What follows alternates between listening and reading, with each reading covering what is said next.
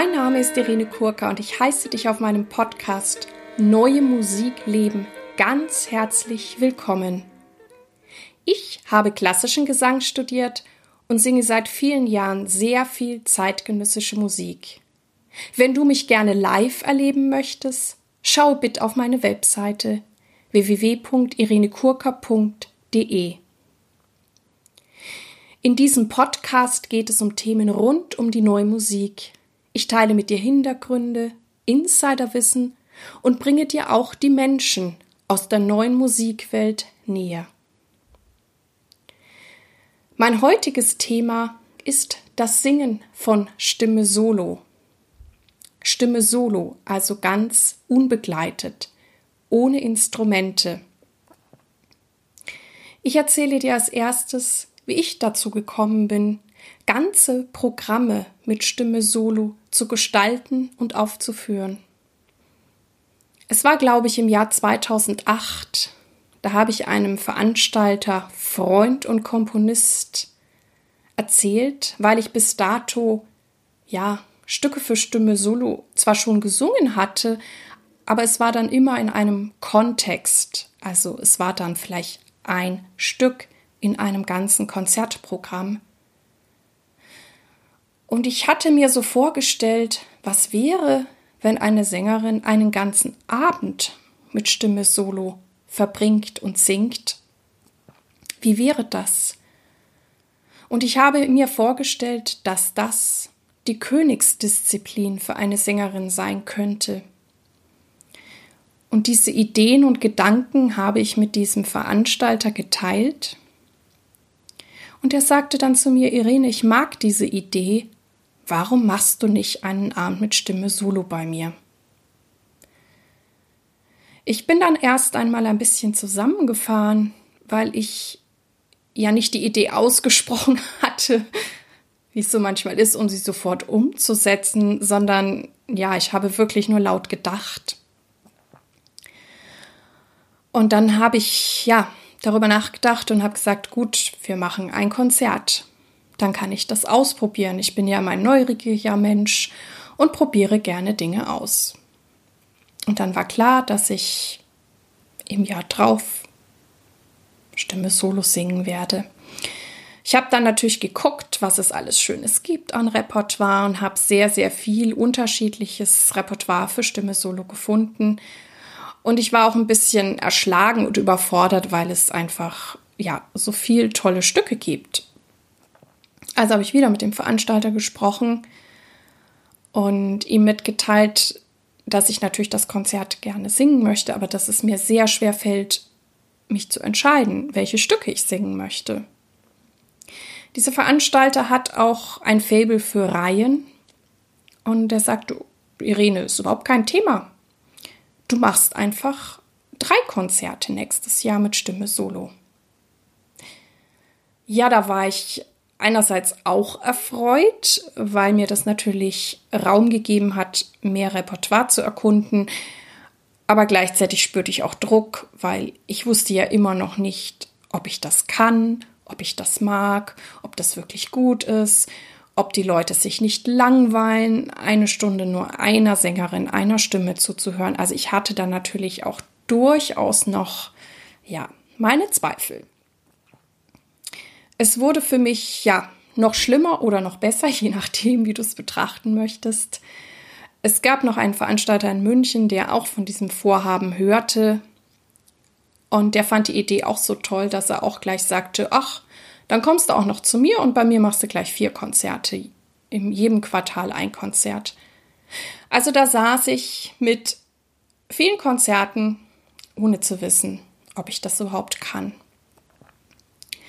Ja, dann habe ich eben angefangen, mir das Repertoire anzuschauen, mich dann tatsächlich für diese angedachten Konzerte festzulegen. Und ich hatte auch den Wunsch, ob es nicht noch irgendetwas gibt aus einer anderen Epoche, wo ich auch Solo singen könnte. Da musste ich natürlich einige Epochen überspringen, aber im Mittelalter wurde ich dann wieder fündig und so habe ich auch meinen Weg zu Hildegard von Bingen oder auch der Mittelaltermusik gefunden. Und mein erstes Konzert war dann tatsächlich auch ein Programm mit John Cage und Hildegard von Bingen, welches ich dann auch auf CD einspielen durfte mit dem Bayerischen Rundfunk und dem Wandelweiser Labor. Und ja, das gehört oder diese CD gehört zu den sehr erfolgreichen CDs, die ich bislang machen durfte. Als dann dieses erste Konzert stattgefunden hat, war es tatsächlich wie der Sprung ins kalte Wasser oder wie der Sprung vom 10-Meter-Brett. Aber es war toll. Es war für mich wie Fliegen. Ich habe die Freiheit genossen. Ich habe diese, auf eine gewisse Art vielleicht auch diese Verletzlichkeit, die eine Person, die nichts mehr um sich herum hat, kein Instrument, keine Kollegen, die mich auch irgendwie beschützen oder unterstützen, ich habe die Freiheiten genossen, dass ich auch, ja, vielleicht noch ein bisschen anders atmen oder mir Dinge einteilen konnte, wie es sonst im Miteinander nicht so möglich ist. Und ja, ich habe festgestellt, dass ich es genossen habe, aber es war wie so ein freier Fall. Es gibt kein Netz, es gibt keine Sicherheit, und es ist natürlich auch so, dass ich diese Musik, und das habe ich dann immer wieder festgestellt, wenn ich neue Stücke aus dem Bereich Stimme Solo einstudiert habe, dass ich für die eine viel längere Vorbereitungszeit brauche, weil ich eben meine innere Vorstellung und Vorstellungsgabe noch mehr trainieren muss, um das überhaupt dann wirklich gut aufführen zu können. Das ist aber ein ganz, ganz tolles Training und ich glaube auch, dass, dass deine Intonation noch sicherer werden kann, aber es ist natürlich schon eine gute Voraussetzung, wenn du schon ein gutes Gefühl für Intonation hast, weil hier ist halt nichts und niemand, der dich unterstützt. Die Reaktionen vom Publikum, die waren sehr begeistert, die waren sehr berührt. Es war sogar oft so, dass nach einem einstündigen Programm mir Zuschauer sagten, ach, ich würde dich sehr gerne noch viel länger hören. Warum dauert das Konzert nicht drei Stunden? Also viele der Ängste haben sich überhaupt nicht bewahrheitet. Stimme, die menschliche Stimme, die menschliche Stimme, die alleine erklingt, ist sehr berührend und ist vielleicht immer noch natürlicherweise das berührendste Instrument, weil das ist wirklich der Mensch. Und ja, es äh, ist ja auch so, dass wenn wir das Glück hatten, dass vielleicht unsere Mutter uns beim Einschlafen was vorgesungen hat oder wir auch mal, ja, wenn wir uns freuen oder so unter der Dusche singen oder auch, auch wenn uns etwas belastet. Also ich glaube, zu der Stimme hat jeder Mensch eine ganz, ganz andere Beziehung und jeder hat ja eine Beziehung, weil jeder Mensch hat ja eine Stimme. Und deswegen ist es, glaube ich, dann auch so berührend und intensiv, wenn da jemand ja auch einfach nur singt. Ich hatte ja gerade schon erwähnt, dass ich über diese, diese Stimme-Solo-Konzerte auch zu Hildegard von Bingen gekommen bin und ja, dann sogar noch einen Masters für Mittelaltermusik an der Volkwang-Universität in Essen-Werden gemacht habe. Und darüber bin ich auch sehr, sehr dankbar, weil ich dort nochmal meine Fähigkeit, Legato zu singen, deutlich verstärkt habe und weil es dort noch einen ganz, ganz anderen Umgang mit dem Wort gab, weil es ja noch nicht so ähm, zumindest nicht rhythmisiert notiert war, wie die Musik später ist. Und das heißt, um diese Musik gut singen zu können, muss ich als Sängerin wirklich ein gutes, gutes Empfinden für Wort und Wortbetonungen haben, weil nur so kann ich dann, wenn ich auch ein Stück dann mit Instrumenten mache, meine Mitmusiker führen. Und das mache ich über das Wort. Und ich habe dann nochmal, ja, einen ganz anderen Zugang zu, zu Wort, zu Aussprache, zu Wortbetonungen gelernt, auch, ja, wie man auf eine andere Art dann führt. Und das fließt natürlich wieder in die neue Musik mit ein. Oder auch wenn ich dann Musik singe, die ja meistens irgendwie rhythmisiert ist und, und einen Takt hat. Aber es hat sich sehr, sehr viel für mich dadurch verändert. Und deswegen, also das sind ein paar der Gründe, warum ich sehr dankbar bin, dass ich dieses Mittelaltermusikstudium machen durfte. Und ähm, deswegen gibt es auch immer mal Konzerte, wo ich dann eben auch sehr gerne die neue Musik der Mittelaltermusik oder Hildegard von Bingen gegenüberstelle. Und auch um festzustellen, dass vielleicht, ja, da gar nicht so viele Unterschiede sind, obwohl, ja, vielleicht 900 oder 1000 Jahre dazwischen liegen. Ich möchte noch auf ein berühmtes Werk zu sprechen kommen, vielleicht eins der berühmtesten oder das berühmteste Werk aus dem Bereich Stimme Solo, das ist die Sequenza von Berriot für Stimme, welches Kathy Barbarian uraufgeführt hat. Und ich habe dieses Stück sehr früh gehört in meiner Jugend, weil ich ähm, einen sehr guten Musiklehrer hatte, der uns ja viele neue Musikstücke vorgeführt hat. Und als ich damals die Berriot-Sequenzer hörte, war ich ziemlich schockiert, weil ich natürlich damals noch dachte, ui, was macht die Sängerin da mit ihrer Stimme? Tut die sich nicht weh? Gleichzeitig war da eine unglaubliche Faszination und es gab diese Stimme in mir, die sagte, Irene, es wird der Tag kommen, da wirst du diese Berriot-Sequenzer singen. Und er kam dann auch ich habe sie dann erstmal nicht einstudiert, weil ich fast nie die Zeit habe, ein Stück einfach nur einzustudieren, weil ich Lust darauf habe, ähm, sondern ich studiere die Stücke dann ein, wenn ich eine Aufführung habe oder zumindest vielleicht auch eine Aufführung dafür organisieren konnte. Und das hat sich erstmal mit der Barriot-Sequenza lange nicht ergeben. Und irgendwann kam dann die Anfrage speziell für dieses Stück. Es war dann sofort ein Konzert mit der Aufnahme dem Deutschlandfunk. Und dann habe ich mich an dieses Stück rangemacht. Und ja, mich hat dann erstmal diese, diese große Legende, diese großen Anweisungen erschlagen. Da habe ich mich lange natürlich dann durchgearbeitet, um das zu verstehen. Und habe aber dann festgestellt, dass die Berriot-Sequenza für mich eins der bestnotiertesten Stücke ist, die es überhaupt gibt. Das möchte ich mit dir teilen. Und ich möchte auch mit dir teilen, falls du dich für neue Musik interessierst oder sie auch singen möchtest, dass das Tolle ist bei der Barrio-Sequenzer. Ja, es ist am Anfang viel Arbeit, durch die Legende durchzusteigen. Aber die Notation ist so genial und gut, die hat sich durchgesetzt. Das heißt, wenn du jetzt spreche ich die Sänger und die Sängerinnen an, wenn du dieses Stück gelernt hast, dann hast du eine Grundlage für, ich weiß nicht, wahrscheinlich 80 Prozent von Stücken, die in der neuen Musik auf dich zukommen können.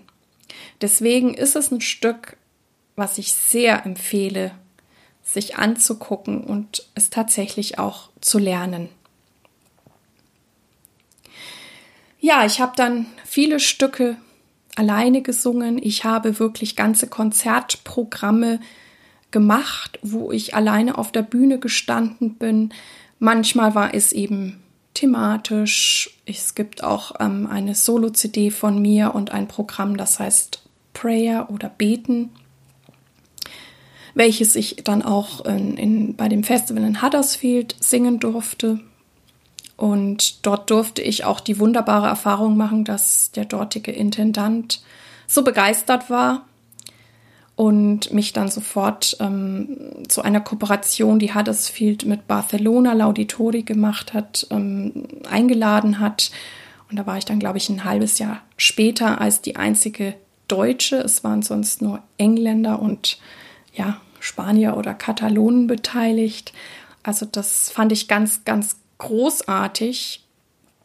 Und das bringt mich auch zu dem Punkt, dass ich zwar schon das Glück habe, dass ich diese Programme in Deutschland oder auch im Ausland singen darf, aber ich es mir wünsche, dass es noch mehr Veranstalter gibt, die sich auch trauen, so etwas zu programmieren, die auch daran glauben, dass eine Sängerin alleine auf der Bühne, ja, dass das ein tolles Programm ist.